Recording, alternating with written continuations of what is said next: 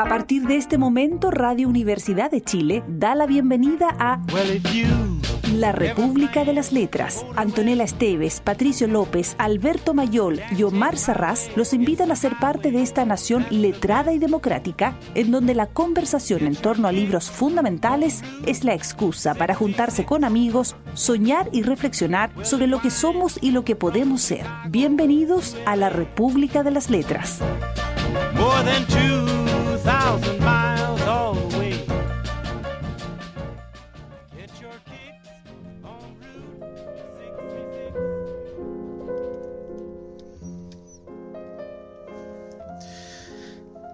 Realmente vivo en una época sombría. La palabra inofensiva suena necia. Una frente lisa indica insensibilidad. El que ríe lo hace porque aún no ha recibido la terrible noticia. ¿Qué tiempos son estos en que hablar de árboles es casi un delito porque implica tantas fechorías? Ese que cruza la calle tranquilamente, quizá ya esté fuera del alcance de sus amigos en apuros. Es verdad, todavía me gano la vida, pero créanme, es pura casualidad. Nada de lo que hago me da derecho a comer hasta hartarme. Me estoy salvando por azar. Si me abandona la suerte, estoy perdido. Me dicen, come y bebe, alégrate de lo que tienes. Pero ¿cómo puedo comer y beber si lo que estoy comiendo se lo quito a los hambrientos y mi vaso de agua le hace falta algún sediento?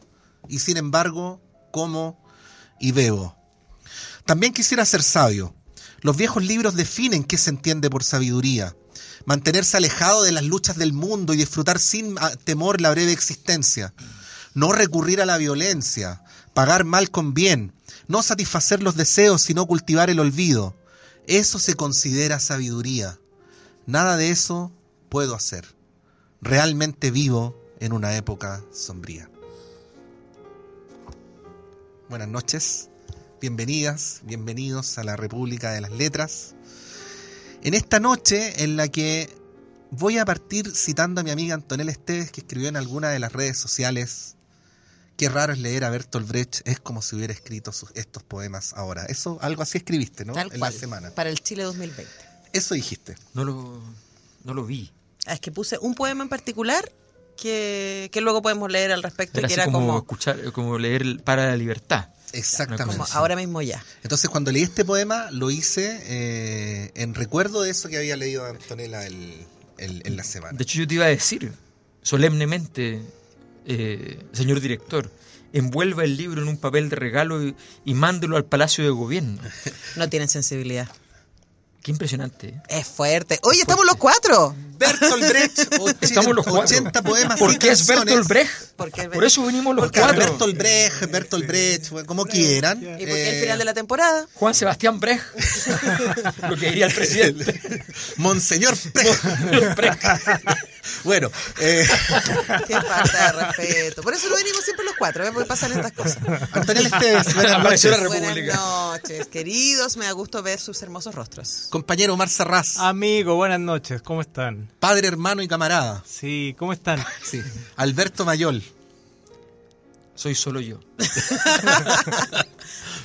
Bueno, eh, vamos a... Ah, qué maravilla.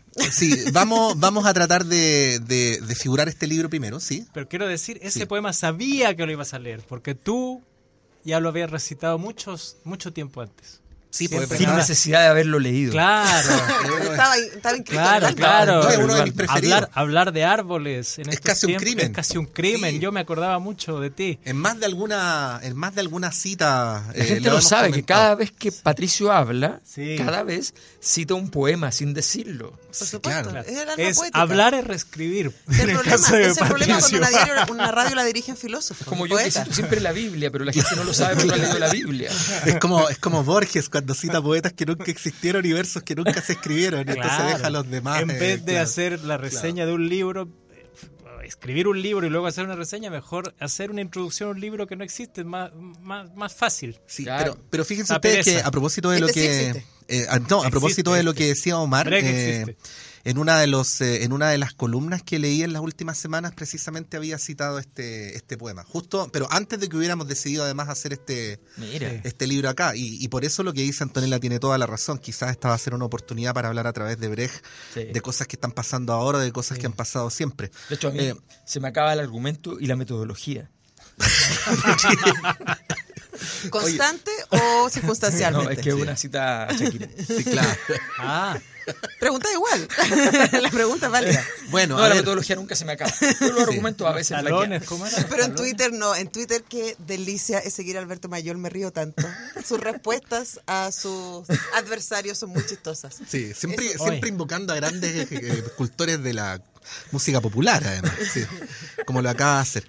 Bueno, eh, Bertolt Brecht, o, Brecht es eh, ultra conocido, es como una suerte de renacentista marxista del siglo XX. Le tocó vivir en tiempos muy complicados, lo hemos dicho muchas veces, eh, la huella de un escritor que vivió en la primera mitad del siglo XX en Europa, eh, es una es como un tatuaje en la frente, ¿no? O sea, eh, ahí está Camille, ahí está, qué sé yo, eh, bueno, se me olvidaron Todos los todo- los Philip Roth. Philip Roth, eh, No, eh, Joseph, Or- Joseph, O- Joseph. Joseph Roth, eh, Orwell, eh, bueno, en fin, hay varios. Y hemos leído muchos libros acá. Kafka. Eh, Kafka, ob- obviamente Kafka. Pero cuando hablamos de este renacentista estamos hablando de, de un tipo que no fue conocido durante su vida como un poeta, si bien escribió permanentemente poesía. Eh, fundamentalmente en el teatro, eh, fundamentalmente en el ensayo, era lo que en estos tiempos, eh, y para referirnos a uno de los aquí presentes, se conoce como un intelectual público, ¿no? Era un polemista habitual y, un, y, una, y una persona muy, muy conocida en su tiempo, mucho más allá de los circuitos culturales, esc- escritor incluso de guiones de ópera. Sí, pues, tiene tres óperas, todas con Kurt Weill. Todas con. Kurt Weill. Yo, Sí. yo solo he visto Auge y Caída de la ciudad de Mahagoni, que es impresionante. Es que hace mucho tiempo que Sí. no, no, no aparece. Pero ¿sabes lo que pasa? Es que hubo una... Marcelo Lombardero, que hizo Mahagoni Sí, en Chile, sí. hizo una cosa que se llama el Cabaret Brecht, que es una combinación, además muy bien hecha porque está articulada, de las tres óperas de, de Brecht, donde están, una cosa así, que se hizo en Teatro a Mil en Mm. Chile, Ah, pero ya. hace... ¿Hace mucho? Hace, no, hace unos cinco años, seis años, una cosa así. Bueno, en Auge y Caída de la ciudad de Mahagoni ya nos estamos eh, desviando del libro, pero casi siempre lo Pero hay hacemos. varias cosas en los, poetas, en la poemas. sí, Letras, sola. Hay varios poemas que son Mahagoni en el Sí, fondo. claro. No, no, no, bueno, de- decir nomás que, que fue una fue un montaje con, eh, con cámaras, o sea, con, con pantallas gigantes, Sí. con despachos de prensa. Como un show de eh, Tinelli. con personajes entrando por detrás del teatro municipal, con mujeres desnudas bailando en jaulas, cuestiones, cuestión muy pocas veces vista en la... eso. Yo había en visto la- unas óperas en de él y la- le gusta ese leseo. Pero bueno, fue un escándalo. O sea, ¿Qué mucha gente escribiendo al Mercurio, a la Tercera, reclamos, gente desabonándose, eh, Una como señora- una decadencia Yo absoluta. estaba saliendo y una señora dijo, oye, le dijo a su amiga, pero en buena onda, así, sin, sin esta cosa atrabiliaria y rabiosa de, cierta, de ciertos sectores conservadores, dijo, ¿y esto era una ópera? Bueno, Pero Brecht hubiera estado feliz, yo creo. Sí. Para terminar, para terminar el punto, ¿ah? y aquí les cedo la palabra. Estos 80 poemas y canciones no es, no es un libro que se llame 80 poemas y canciones, No. sino que es una selección de poemas que escribía Bertolt Brecht eh, o que escribió a lo largo de toda su vida. Eh, los escribía así como, como, bueno, como alguien hace algo en sus ratos libres o entre medio de sus obras más conocidas. Eh, pero bueno, donde, donde pone en ejecución una mezcla que es rara, yo lo, lo voy a decir con, con mis palabras, que es la única manera que uno tiene de hacerlo, que es como como alguien muy sensible, con una gran capacidad de figurarse ideas, ¿no? O sea, mm, una suerte de pintor, con escenas muy poderosas, ¿no? O sea, Sí. habla con escenas muy poderosas. Eh, al mismo tiempo con un gran compromiso con su tiempo, que no es solamente un compromiso intelectual, sino un compromiso humano. O Sí, sea, cuando, cuando este verso que he citado más, ¿no? Eh, eh, ¿Qué tiempos estos en que hablar de árboles es casi un crimen porque implica el silencio de tantas fechorías y lo pone además en signo de exclamación? Uno no solamente siente una idea poderosa, sino que siente un arrebato, ¿no? Como pasional. Eh, y, eh, por último, bueno, lo que ya le conocemos, o sea, una gran solidez ideológica. Sí. a, a veces, a veces uno logra descubrir en poemas que aparentan ser poemas categorías ideológicas, ¿no? Exacto. Eh, lucha de clases, qué sé yo, y, Exacto. otra, y, y otros asuntos que aparecen ahí, claro. Claro, así es que por eso es un libro súper eh, eh, a las palabras de la primera dama. ¿no? súper interesante. Súper interesante y, y- y con esto termino. Y qué loco leerlo en el Chile del 2020. Sí. Eso. Bueno, solo quiero decir que en ese poema que tú leíste al principio también hay un eh, eco de César Vallejo, que es- seguramente es coincidencia, no es que se hayan leído, cuando habla de eh, comer para- lo que otros no pueden comer y beber lo que otros no pueden beber, que está también lo de Heraldos Negros, Sí. esa idea, ¿no? Así Eh, es. Entonces, bueno, eh, y el compromiso, y yo diría que esto a mí me- me sorprendió mucho el tono, que es, para resumirlo en una palabra, lúgubre. O sea, yo vi, eh, y, realmente contrastante con lo, lo que podría ser la izquierda que nosotros conocemos desde que nacimos hasta ahora o de un poco antes. Porque si uno ve a Gramsci que dice eh, optimismo de la voluntad y pesimismo del pensamiento, es esto. O sea, es tener optimismo en el actuar, pero sabiendo que la cosa es tremendamente difícil. No, el pueblo unido jamás será vencido. O sea, yo creo que nosotros vivimos en un tiempo en el que la revolución cubana, los procesos de descolonización de los años 50 y 60 hicieron que uno pensara que había un movimiento imparable.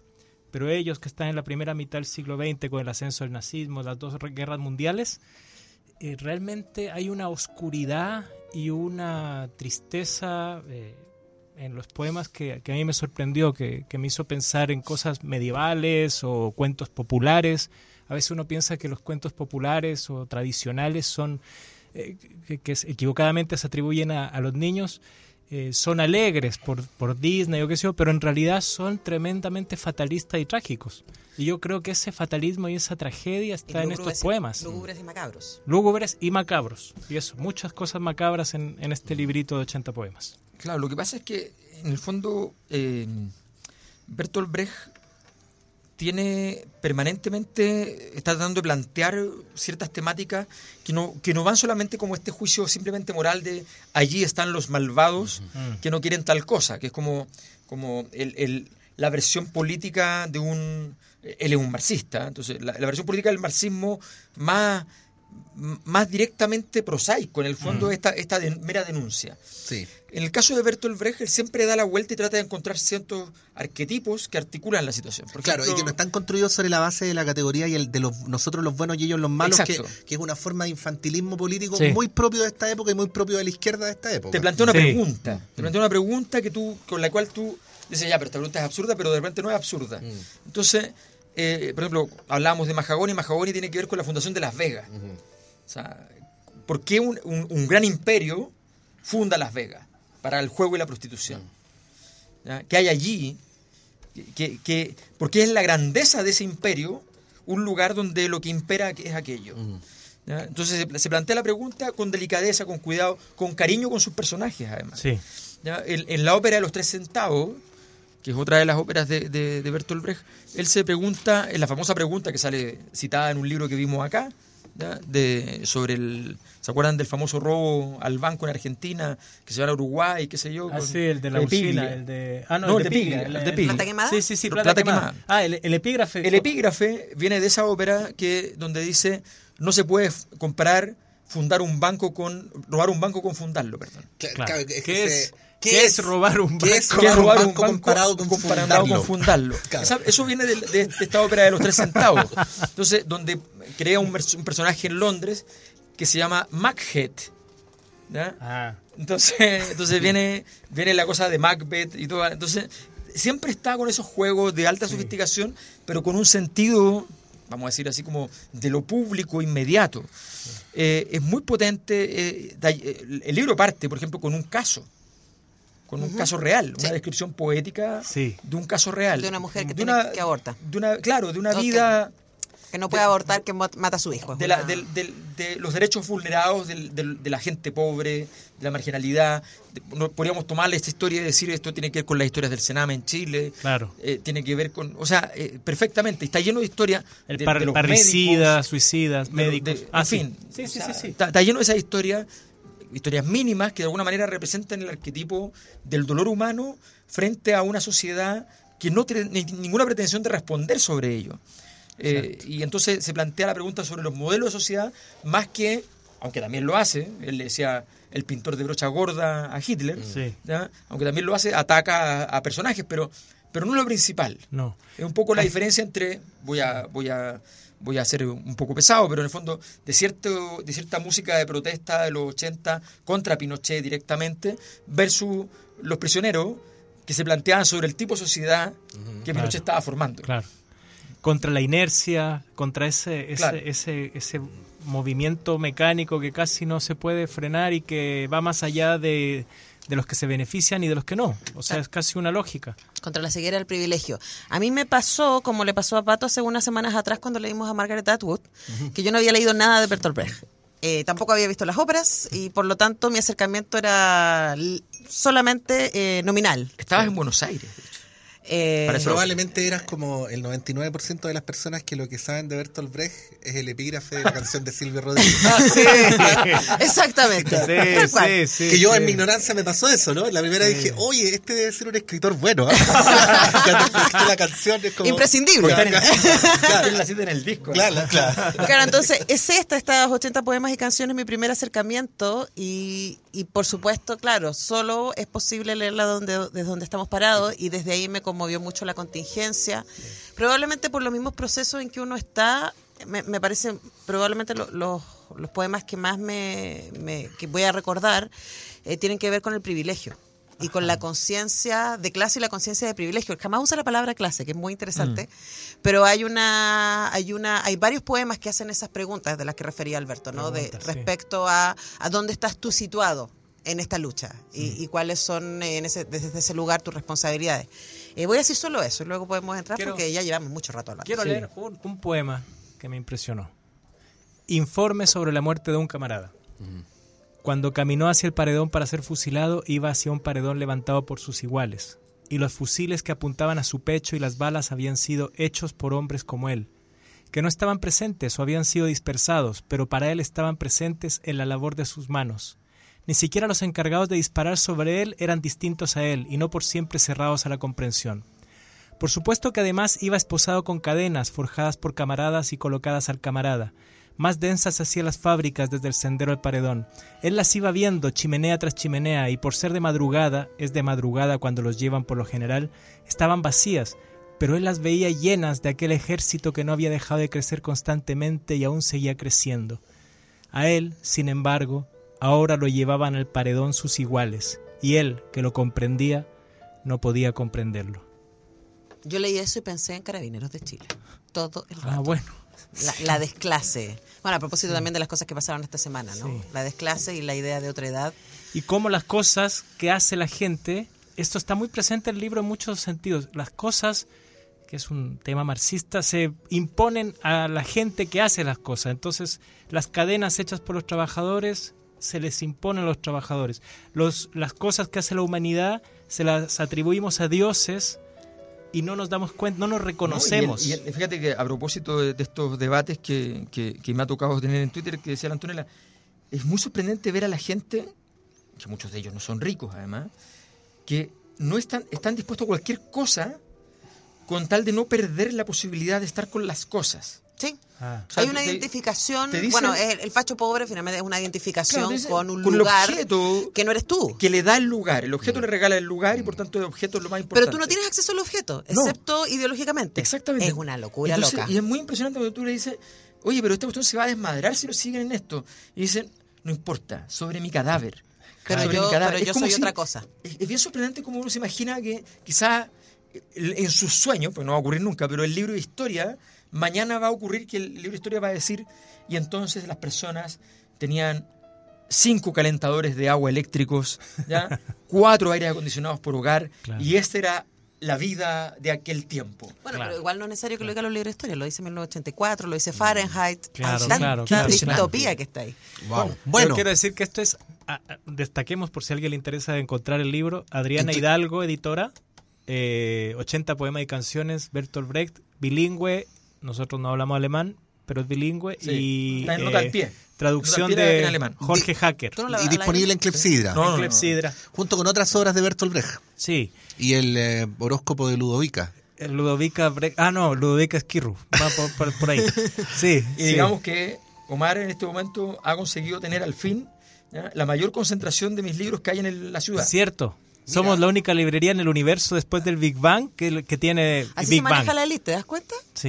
Hemos hecho gestiones para que Omar tenga... Sí, sí, sí. Si quieren el libro Porque está. la gente no tiene dónde, entonces le digo ya, sé por lo menos que haya un lugar Sí. donde esté. ¿Y cuál es el lugar? Clepsidra. Macul 94. Realmente sí, ha sido Chile, difícil, España. ha sido difícil, realmente ha sido el libro con una salida más rápida que hemos conocido y la editorial eh, ha, ha- ha Que no representa necesariamente las conductas del autor. No, no, no, claro. el autor está- quiere, quiere que la gente lo lea. No es responsable, claro. claro.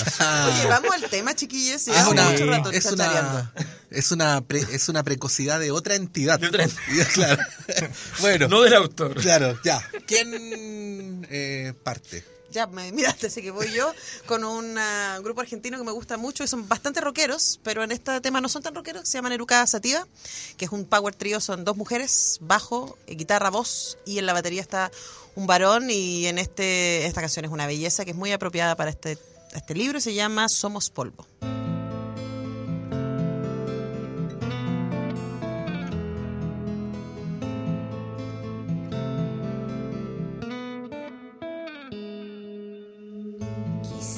Dejar de ser el prólogo, tal vez de una causa perdida.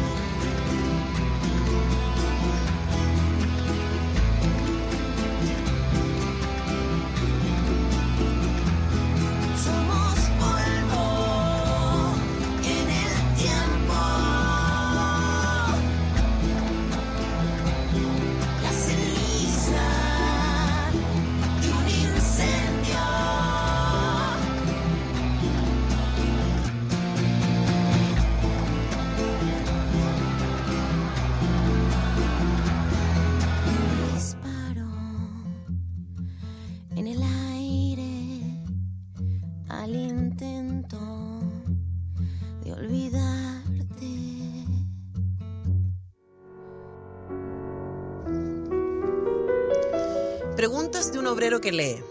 ¿Quién construyó Tebas, la de las siete puertas? En los libros están los nombres de los reyes. ¿Los reyes arrastraban los bosques de piedra? ¿Y Babilonia tantas veces destruida? ¿Quién la reconstruyó una y otra vez? ¿En qué casas de la Dorada Lima vivían los que la levantaron? La tarde en que se dio por terminada la gran muralla china. ¿A dónde fueron los albañiles? La imponente Roma está llena de arcos de triunfo. ¿Quién los edificó? ¿Sobre quiénes triunfaron los césares? ¿Los habitantes de Bizancio, cantada en mil alabanzas, vivían todos en palacios? Si aún era legendaria Atlantis, la noche en la que le tragó el mar, los que se ahogaban aullaban reclamando a sus esclavos. El joven Alejandro conquistó la India. ¿El solo? César derrotó a los galos. ¿Ni siquiera llevaba un cocinero consigo? Felipe de España lloró cuando se hundió su armada. ¿Nadie más lloró ese día? Federico II venció en la Guerra de los Siete Años. ¿Quién venció además de él? Cada página una victoria. ¿Quién cocinaba el festín? Cada diez años un gran hombre. ¿Quién pagaba los gastos? A tantos informes, tantas preguntas.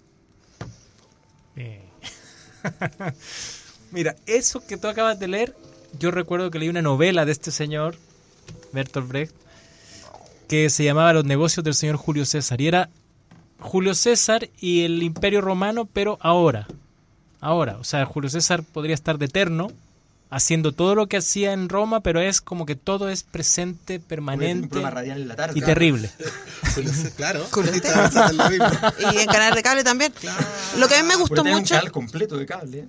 ¿eh? Me gustó mucho de, ese poema es que al mismo tiempo da cuenta de lo que ustedes hablaban antes, ¿cierto? De, de, de un gran manejo histórico, de una alta cultura. Sí pero puesta al servicio de la conciencia de clase, del pueblo, de la idea de que uno pertenece y que ese pueblo ha sido invisibilizado en la historia. Y me parece que además es tan bello y es tan poderoso. Y el arte tiene que hacer pensar. Bueno, el, el, disculpa Alberto, el, bueno, todos leímos la introducción, eh, como, como quienes nos están escuchando no la leyeron, ahí aparece una idea muy bonita que, que dice el, prólogo, que es muy breve, ¿ah? son dos páginas, eh, que, que Brecht apreciaba mucho la rima. O sea, apreciaba mucho la canción, pero apreciaba al mismo tiempo mucho la rima porque tenía la convicción que a través de ese modo se podían transmitir ideas o se podían compartir ideas con el pueblo. ¿no? Em, y por eso era un gran cultor de la rima y eso obligaba, por supuesto, al autor del prólogo a explicar por qué en algunos casos la traducción tenía rima porque habían logrado hacer coincidir al traspasar de un idioma a otro forma con contenido y en otros casos cuando ya resultaba imposible bueno eh, renunciaban a la rima pero pero hacía esa precisión eh, eh, lo cual a uno le hace deducir que por supuesto en alemán esto esto fluye así no claro claro. claro que además es, un vamos a decirlo es, una, es un marxismo que está basado básicamente en, la, en la necesidad de de explorar, de explicar y no de ir simplemente al, esquema. Exacto. Entonces, por ejemplo, a mí me, pareció muy sorprendente la, uno que se llama Palabras de un obrero a un médico, donde le dice el obrero al médico, nosotros sabemos lo que nos enferma. Cuando nos sentimos mal nos enteramos que eres tú el que nos va a curar. Durante 10 años nos dicen, en hermosas escuelas construidas con dinero del pueblo, aprendiste a curar y tu ciencia te ha costado una fortuna. Tienes que saber curar. ¿Sabes curar? En tu consultorio nos arrancan los harapos y tú aplicas el oído a nuestros cuerpos desnudos. Una mirada a los harapos te informaría mejor sobre la causa de nuestra enfermedad. La misma causa desgasta nuestros cuerpos y nuestras ropas. Dices que el dolor en el hombro proviene de la humedad, de la que también proviene la mancha que hay en la pared de nuestra casa. Dinos entonces, ¿de dónde proviene la humedad? Exceso de trabajo y falta de comida nos hacen flacos y débiles. Tu receta dice, tiene que aumentar de peso. Es como decirle al junco que no debe mojarse. ¿Cuánto tiempo nos dedicas? Es evidente. La alfombra de tu casa cuesta tanto como 5.000 consultas. Probablemente dirás que eres inocente. La mancha de humedad en la pared de nuestra casa dice lo mismo. Ouch. Pero se fijan en la. Drop the mic. en, su, en su poder como constructor de imágenes. Sí, sí. Y mira, y otra cosa que tiene como marxista es que no rehuye ningún tema. No es como esta cosa esquemática, lo que decíamos, ¿no? Entonces, por ejemplo, eh, este poema, La muchacha ahogada. Cuando terminó de ahogarse y comenzó a flotar de los arroyos a los ríos más caudalosos, el cielo opalino brilló como un extraño fanal bendiciendo al cadáver en su ambulante reposo. Algas y plantas marinas se le iban colgando al pasar, hasta que poco a poco se fue poniendo pesada. Los fríos peces se posaban sobre sus pies, haciendo más lento su viaje a la última morada. Y de noche el cielo se puso oscuro como el humo y mantuvo en suspenso la luz de las estrellas, pero el alba aclaró para que todavía tuviera ella madrugadas y atardeceres y cuando su pálido cuerpo en el agua se echó a perder, sucedió, muy lentamente, que Dios la fue olvidando, primero la cara, luego las manos y su largo cabello al final. Luego fue solo carroña entre tanta carroña que pasa flotando. Entonces, esto, estos temas son los temas que, que, quedan muchas veces fuera porque no son constructivos, no son... Eh, no son la eh, macropolítica. Claro, no son, no son los temas. de un cadáver. Exacto. Claro. Pero, además, pero, imagínate esa frase, eh, ambulante frase. reposo. O sea, qué manera más notable de Sí. resumir con dos palabras Sí. un cuerpo llevado por, por una corriente. El ¿no? oxímoron. No, impresionante. Su carroña entre tanta carroña que pasa flotando. Al final. Estamos con además. música mejor, Patricio, yo creo. Te veo sufrir. Estamos tan lejos de todo. Pero estamos cerca de, de nosotros. Claro, claro, Estamos lejos de la Atlántida. claro. Bueno, ¿quién, quién quiere? ¿Quién quiere? ¿Quién, ¿Quién se, quiere? ¿quién se Omar, atreve? o- o- Omar. Oh, Don Omar. No, No, ah, Omar no yo, tiene ya. canción, tienen ustedes dos. Yo, yo voy ahí. Omar escogió el Del- fondo. Estamos sí. escuchando Ah, esa tía sí. gracias a Omar. Sí. No, mira, esto, esto tiene que ver con algo que decía Alberto en el primer bloque, de que, de que eh, Bertolt Brecht muchas veces hacía las preguntas, ¿no? Y las preguntas sirven, entre otras cosas, para desarmar eh, certeza.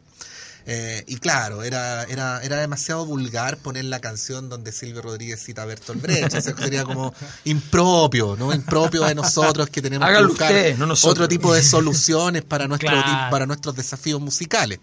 Es por eso que vamos a ir con, no, con Arjona no, eh, ni No. con Daddy Yankee tampoco. Eh, eh, no, vamos a ir con, con Silvio Rodríguez, pero a propósito de esa canción donde él se pregunta hasta dónde hay que practicar las verdades y eso, ¿no? Que, que es Playa Girón y que yo creo que ma- marida muy bien con el espíritu de este libro. Así que vamos con eso. Salud.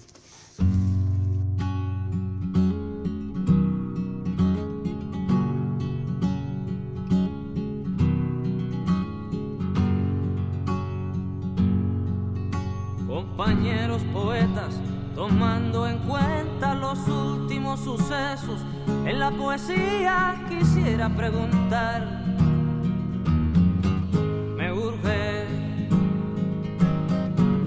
¿qué tipo de adjetivos se deben usar para hacer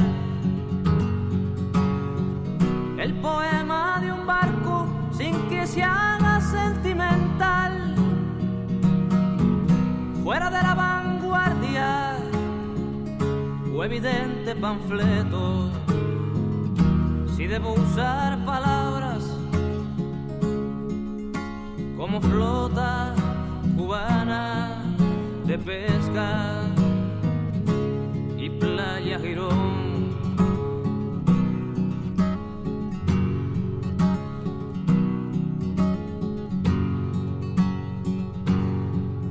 compañeros de música, tomando en cuenta esas politonales y audaces canciones, quisiera preguntar,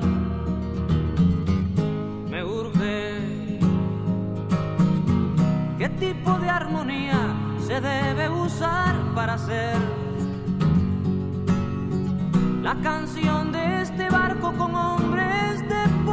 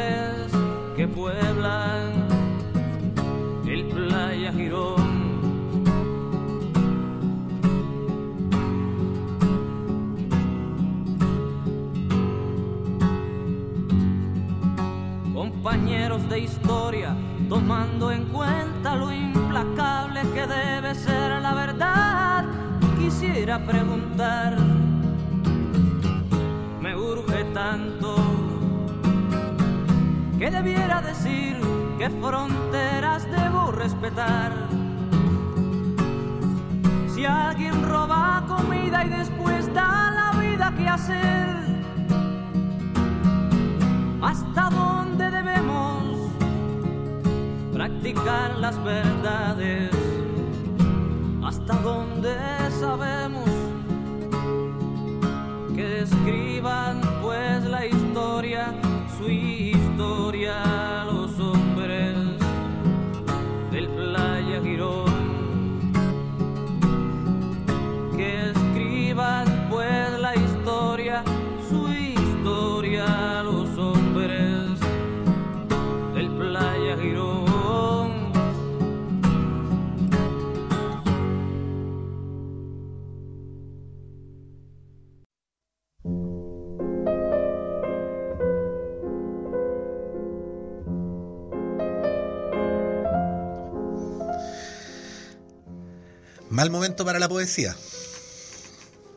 Yo lo sé bien, Solo el afortunado es querido. Su voz es escuchada con placer, su rostro es hermoso. El arbolito deforme del patio indica que el suelo ahí es pobre, pero los que pasan lo insultan y con razón lo tildan de inválido. A los verdes botes con sus velas alegres allá en el estrecho no los registro. De todo ese cuadro solo veo la desgarrada red de los pescadores. ¿Por qué lo único que menciono es el andar encorvado de esa campesina de 40 si los pechos de las muchachas son tan cálidos como siempre? Una rima en mi canción de hoy casi me parecía una arrogancia. En mi luchan el entusiasmo por la belleza del manzano en flor y el horror por los discursos del pintor de brocha gorda. Pero solo esto último me empuja al escritorio. Mal momento para la poesía. Bueno, este es un poema, como decía Alberto, contra Hitler. ¿Sí? Mm. Pero eh, repite algo que está en el poema que yo leí al principio y en algunos de los poemas que han leído ustedes, que es es la impotencia, voy a decirlo así, como la impotencia ante la imposibilidad de la belleza, ¿no? Eh, al- alguien que quiere hablar de árboles pero no puede, alguien que quiere nombrar el manzano en flor pero, pero no puede porque, porque hay otras urgencias, porque, porque la belleza es fea en determinadas circunstancias, es frívola, es impropia, eh, es Porque La baladí. realidad en la que Sí. le tocó a uno vivir no, no permite que uno haga eso. Como ser sabio en estos tiempos no es lo mismo que ser sabio eh, como era tradicionalmente. Igual Pero yo le doy la pelea a, ese- a esa idea. No, eh, eh, Sí, sí, sí, yo estoy de acuerdo como- contigo, ¿sabes por qué? Porque, por ejemplo, en esto que ocurrió luego del 18 de octubre, eh, la resistencia ha sido súper estética. O, eh, o Sí. sea, el, el- el arte callejero, las chicas bailando, bueno, la portada del libro de Alberto, eh, o sea, eh, Fantástico. la que es belleza, una foto de... Maravilloso. María Paz Morales. la, la- la belleza como resistencia, Gracias. ¿no? La belleza como resistencia, pero, pero Eh. para Brecht eso no es posible, ¿no? Eh, Pero yo creo que sí, nosotros lo vimos y fue súper evidente acá en la radio que esas después del 18 de octubre que tuvimos una cobertura muchas horas al aire y tuvimos la posibilidad de hablar con muchos artistas, creadores y creadoras y hubo una retirada evidente, así como no están los tiempos, para. Eh, pero después eso se transformó en un lugar. Y, y, bueno, yo esa idea la resisto, yo me llegué a tatuar esa idea, eh, también inspirada en, en, en Caetano Veloso cuando dice, después de que sale Bolsonaro, ahora resistimos desde la poesía. Y para mí fue muy evidente para el Año Nuevo en Plaza de la Dignidad, que tuve la oportunidad de estar ahí. Y Yo también estuve. ¿Y cómo no nos fuimos? Bueno, yo estaba no en un- estábamos haciendo un cosas poco gente ¿Cómo poco- no, cómo no nos vimos? Oye, estuviste el viernes No hubiéramos plaza dado un abrazo. ¿Cómo no nos vimos? Pero, hubiera avisado, te encuentro. Si hubiera sido Ernesto Cardenal, aunque hubiera estado la plaza Ah, de la dignidad llena, Estaría vacía. estaría Si bastante. no estás tú. Tal cual. Eh, pero no, pero, pero yo creo que esa, esa resistencia es como ambivalente en el caso de Brecht. Porque, y, como, y es como ambivalente, no sé si a ustedes les pasa, todos los días estamos expuestos al error y al, a- al horror y a la belleza eh, todos los días, pero lo que por lo menos a mí de manera particular me permite resistir y no volverme loca en este contexto tan brutal y ante tanto horror es la belleza. Y, es, po. que, y es que hay poesía. Las frases, los bailes, Y la hay marcha, poesía en las la calles gente. y las sí. sonrisas. No, y Pero- eso, pero la además- mano, el darse agua. Eso, eso, tantas maneras de actos. poesía cotidiana, Sí, regalarle un chocolate a un compañero de trabajo, Exacto. eh, invitar a un café, Exacto. eh, Echar la talla. echar la talla. Mm. Leer un libro de poesía. Saquear un banco. También. Claro. ¿Qué es poesía? Y tú me lo preguntas. Bueno, preguntas. Pero mira, ¿sabes qué? Hay una... Tirarle, una, tirarle entremos. una bomba de agua con pintura a un zorrillo. Entremos. Claro. Fíjate que ese, ese punto, eh, eh, digámoslo de una manera, se me ocurre a mí, ¿ah? el pensar de la belleza.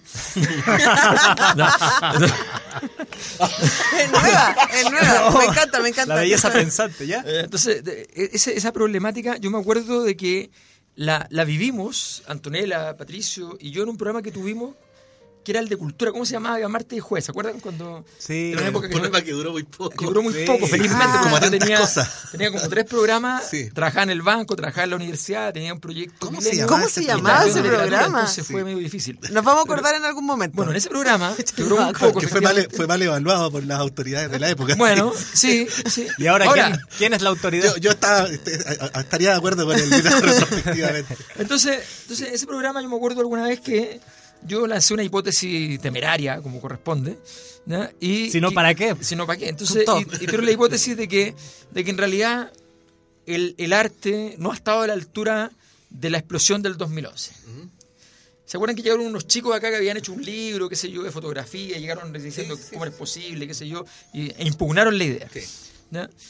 Pero, pero si uno mira la diferencia entre la reacción cultural en general, no solo artística, sino que escritores, cantantes, porque el 2011 la gente cantaba la canción que era emblemática de antes, pero no, no hicieron una canción para el, para el 2011, qué sé yo, salvo Bonita Tiyu. ¿ya? Entonces, y tampoco había muchas canciones. y tampoco como- habían, no habían 40. Pero déjame interrumpirte. Lo que más fue, la, pato. la- la marcha, la marcha de los paraguas pudo haber sido. interrumpirte. Va a ser la típica del sociólogo. ¿Cuál es la del sociólogo? El tiempo me dio la razón. No, no, no, no, no, no, lo que quería Pásate a Twitter. es más simple, sí, no, no, es más simple. No solo eso. ¿no? No, para eso ya mandé una carta al Mercurio, eh, que no me la van a publicar, pero no importa, pero se la mandé, para que la lean ellos. sí. Entonces, el, lo que pasa es lo siguiente, que a mí lo que me parece interesante es que en esta vez no habían pasado cinco días y la necesidad, quizás la necesidad de entender lo abrumador que- de lo que estaba pasando, que no, no, no tenía semántica propia, o sea, el, el 2011 tenía una semántica propia que tú podías interpretar, pero aquí tú tenías que salir a interpretar eso que era todo o nada. Sí. ¿ya? Y, y apareció un repertorio gigante. La otra vez nosotros hicimos el siguiente ejercicio con, con Darío, para el podcast que tenemos del, del Padrino y qué sé yo. Hicimos el ejercicio de seleccionar todas las canciones emblemáticas que la gente nos dijo por Twitter. ¿ya? Y son ocho horas. Sí, po.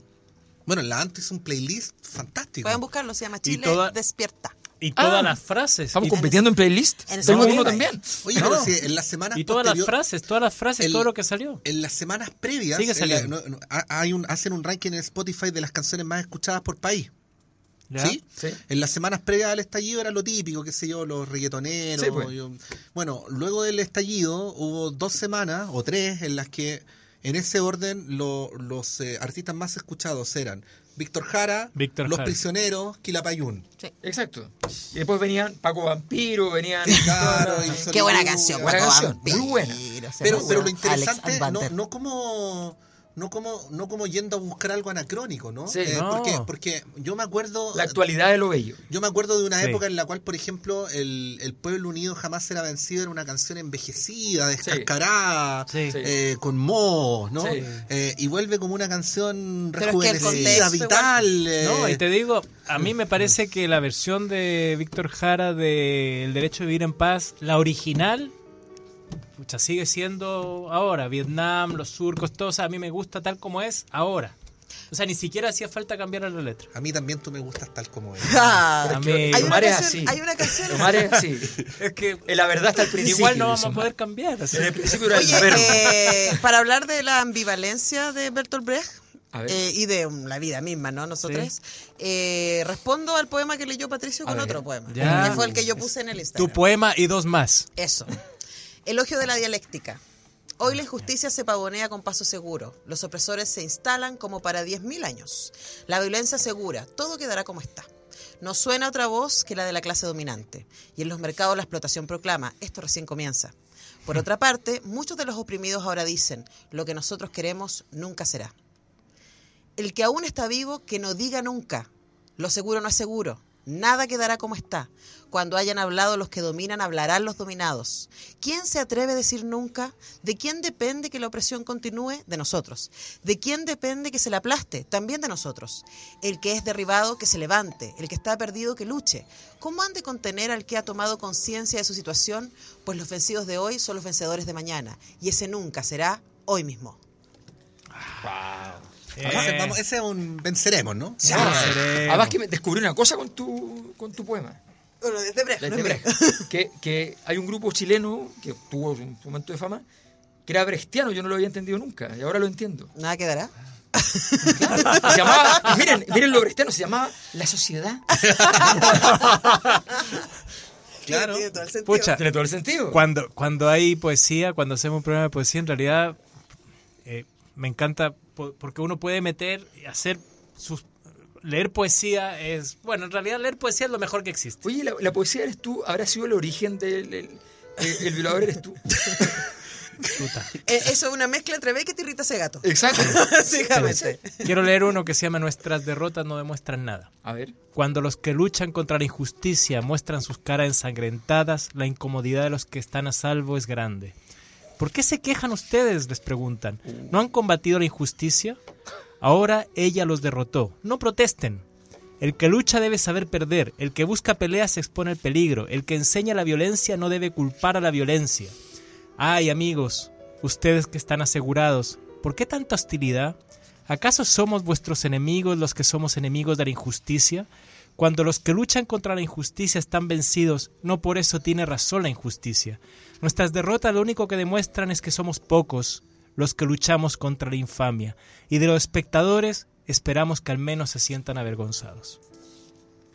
Ahí estamos. Pero de verdad, esos son poemas Chile 2020. Sí, cuánta gente que está Bueno, en esta actitud. Chile y Argelia y Francia y Irak, Irán. Ah, y hay uno, un poema cortito de tres versos que dice, ¿por qué se habla de la violencia de los ríos y no se habla de la violencia del lecho que lo contiene? Ahí tení.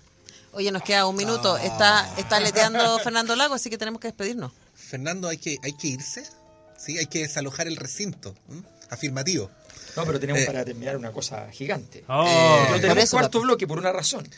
Yo, yo quiero aquí dejar eh, todo en las manos del Bertolt Brecht del siglo XXI. pero digamos que este es el último programa antes De la temporada. de la temporada. temporada? Volveremos. Volveremos. A menos que quieras hacer programa en febrero. Sí. Quiero transmitir 24 horas. Como Krusty el payaso. Alberto, 24-7 como el gobierno. Alberto, la palabra, como siempre, es tuya. No, por favor. Por favor, la palabra es una cosa demasiado grande. La palabra es mujer. No, tomamos una decisión aquí mientras estábamos dialogando respecto a qué hacer con nuestro futuro. Y tomamos la decisión de que bien merecía la pena dar un espacio para que en la radiofonía nacional suene un trozo un poco más largo de lo que teníamos pensado, un par de minutos un poco más extenso de auge y caída de la ciudad de Mahagoni de Bertolt Brecht y Kurt Weill. Nos despedimos con eso. Durante febrero haremos algo y en marzo volvemos. Un asado. pero, pero dormir. Anto, pero Anto, hagámoslo al tiro. Ya, pongámosle el tiro, vamos. Ya, vamos, eso. Ya. Nos queremos mucho. Un abrazo Sí, para todos. Gracias por todo.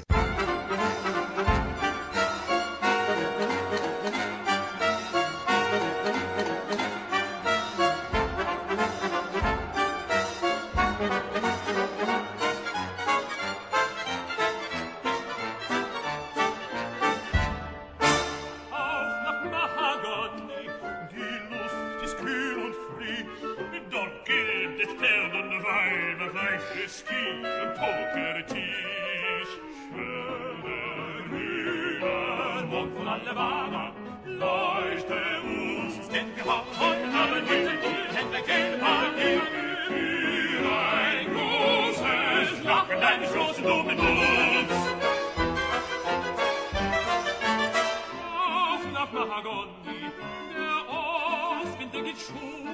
Dort gibt es frischen Fleiß, Salat und keiner Direktion. Schöne Lieder und von an der Mama leuchte uns den Haft. Komm, wir gehen, wir gehen, wir gehen, wir